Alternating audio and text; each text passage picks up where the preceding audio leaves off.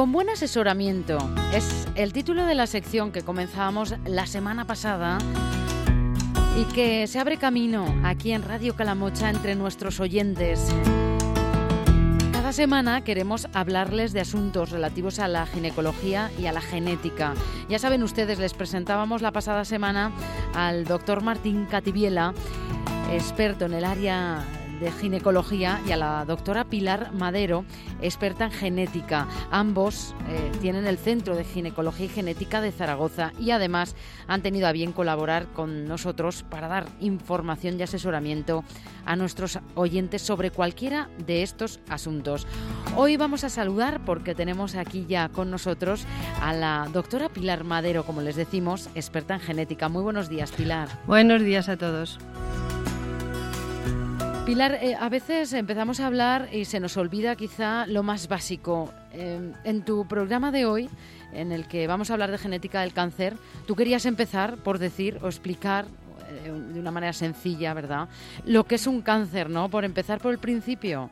Sí, bueno, la palabra asusta en sí misma y lo que yo quiero precisar es que siempre el cáncer, bueno, mejor dicho, el cáncer procede siempre de una única célula que pierde o gana una, una, función y esta es la que hace que no se limite su crecimiento. En el organismo humano todas las células están limitadas a, a dividirse X veces y una célula cancerígena precisamente lo que ha perdido es esa limitación. Por tanto, va dividiéndose muchísimas veces de manera que causa un tumor de diferente tipo, de diferente grado, en diferente localización.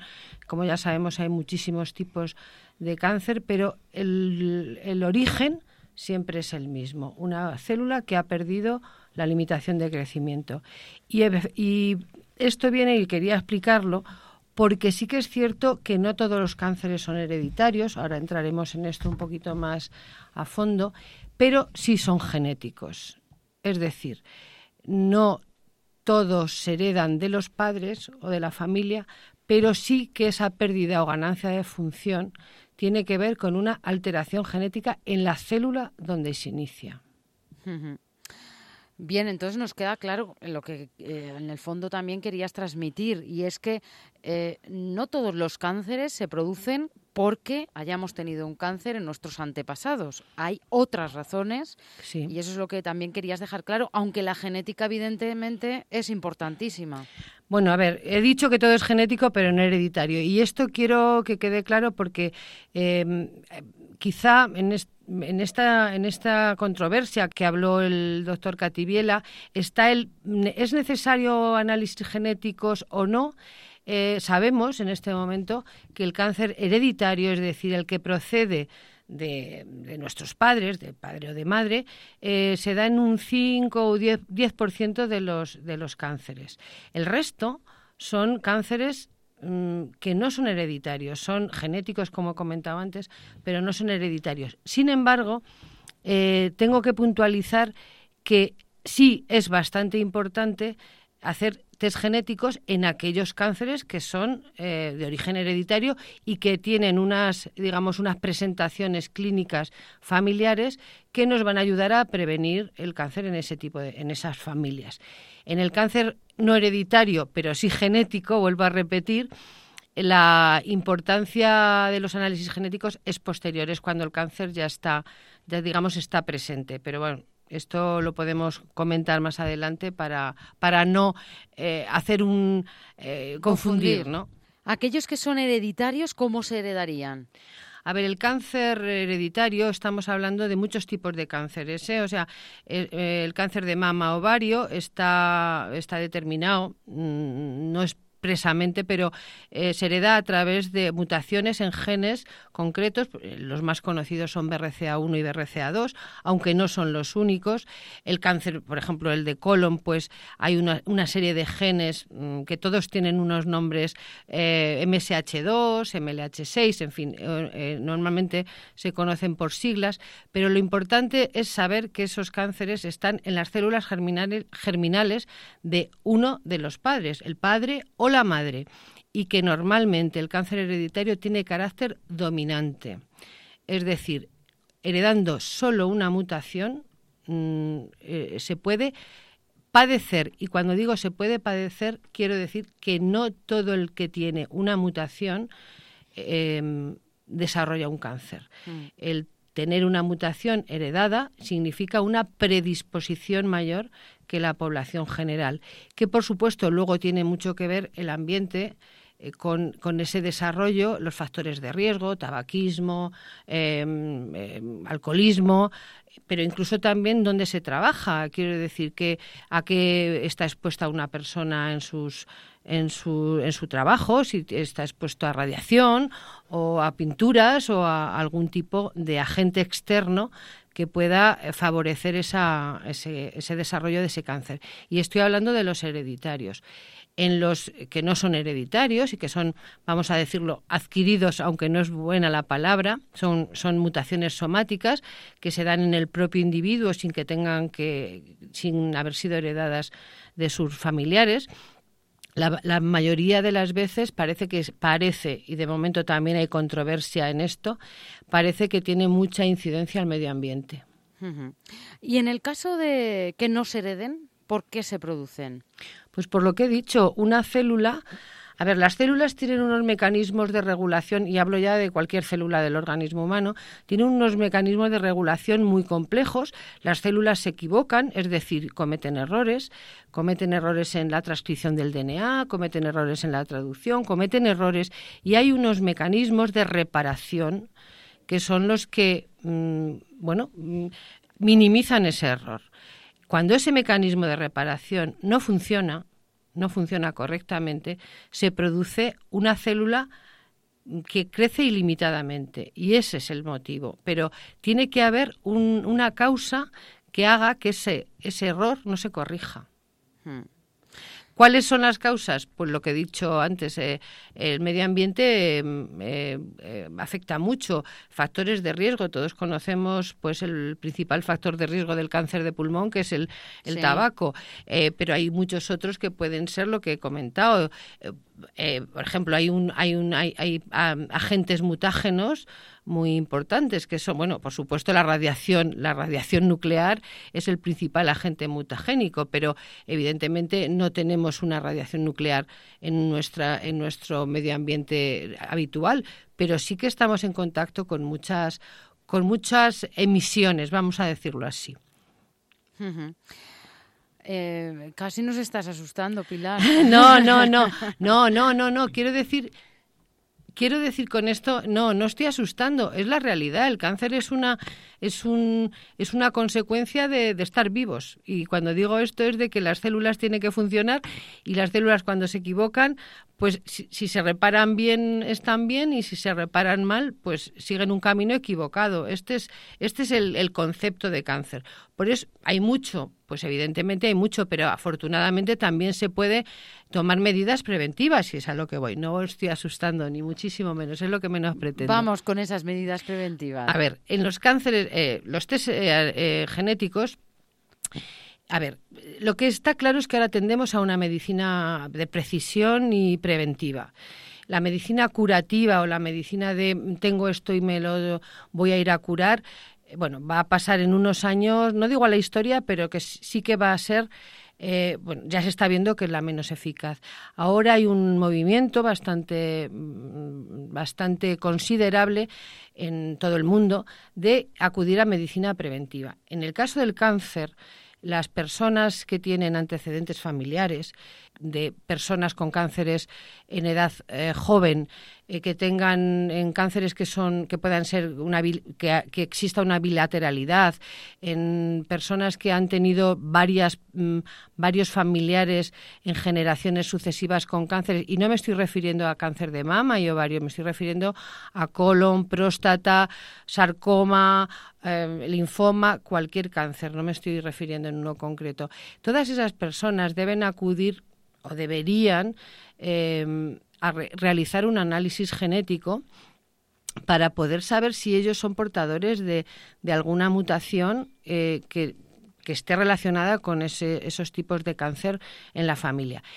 Ahora mismo, eh, y afortunadamente, la tecnología ha avanzado tantísimo que lo que antes era caro, bastante caro, ahora se hace de una manera bastante menos eh, más fácil en el sentido tecnológico porque la tecnología ha avanzado y eso supone menos menos carestía para la persona que lo hace. En algunas ocasiones estos estos estudios se hacen a través de seguridad social y en otros casos, bueno, pues no entran dentro del protocolo, pero bueno, que sepa la gente que se pueden hacer, o sea, que se hacen desde una muestra de saliva. ¿Cómo se hace? ¿Qué, ¿Qué, son exactamente los análisis genéticos? Pues mira, un análisis genético consiste en que desde una muestra que puede ser de saliva, porque estamos hablando de análisis constitucionales, es decir, el organismo humano nace con un ADN y muere con el mismo. Hablamos de los cánceres hereditarios, ¿eh? Mm. quiero que se entienda bien esto. Eso se puede hacer eh, con una muestra de saliva, no hace falta ni una extracción de sangre.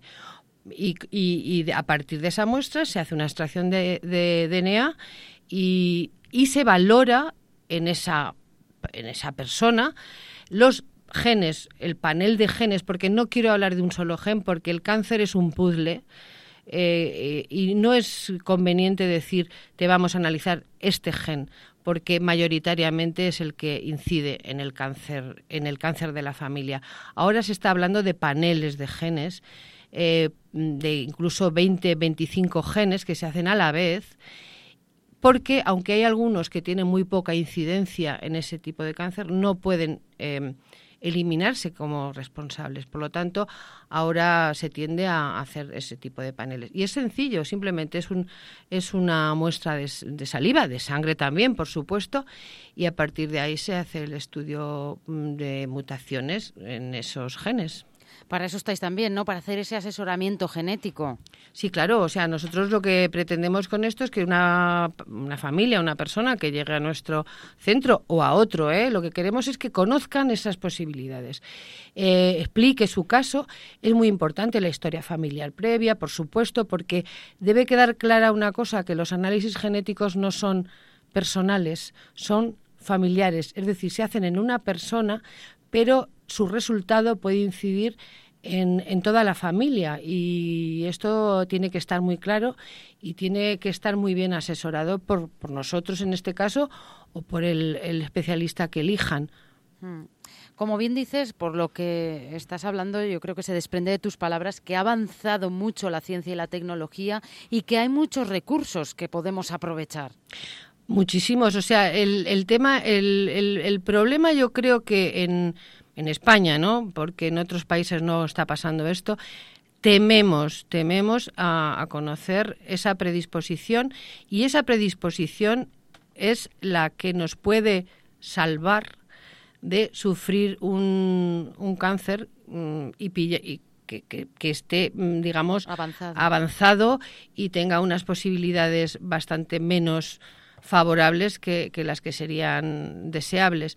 Luego también mm, quería hacer simplemente un, una propuesta también o, una diferenciación con lo que hemos hablado ahora de cáncer hereditario, y es que también está la genética del cáncer adquirido.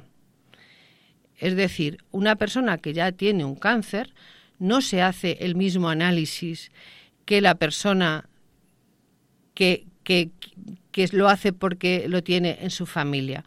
Son análisis genéticos de otra índole, no menos importantes, al revés, porque con un análisis genético en una célula tumoral se puede conocer su pronóstico e incluso eh, hacer eh, una terapia farmacológica, eh, digamos, mm, personalizada, que es la farmacogenética. Es decir, ha avanzado en poquísimos años mucho y esto es lo que quiero em, transmitir en este mensaje.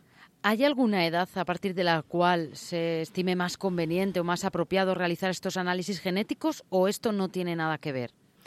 Bueno, si se trata de material hereditario, se nace, se nace con ellos, es decir, cualquier edad obtendríamos los mismos resultados. Que igual que te hacen la prueba del talón, podrían hacer un análisis Efectivamente.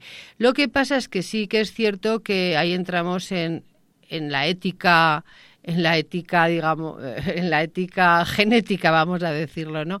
Aunque suene redundante. Y es, eh, unos padres pueden hacer un análisis a un hijo menor de edad sin que, en fin, En este sentido, yo diría que si una persona está, está decidida o quiere, creo que a partir de la mayoría de edad puede eh, en el sentido ético y de que la persona sea responsable de, conocer su propio su propio genotipo, ¿no? Mm. Pues creo que podría hacerse fácilmente.